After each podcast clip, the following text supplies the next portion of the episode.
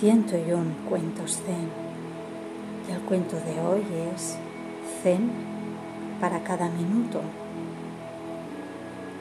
Y este nos cuenta que los estudiantes de zen están por lo menos 10 años con sus maestros antes de que se atrevan a enseñar.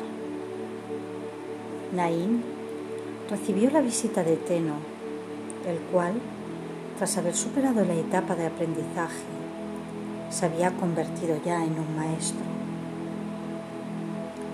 Este día era lluvioso, por lo que Teno calzaba zuecos de madera y llevaba un paraguas.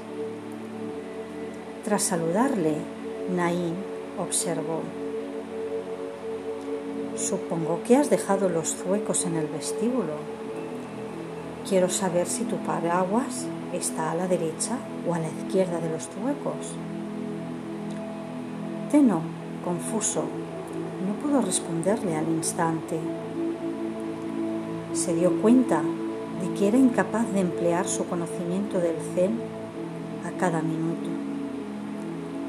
Se hizo discípulo de Naín y estudió seis años más a fin de perfeccionar su zen para cada minuto.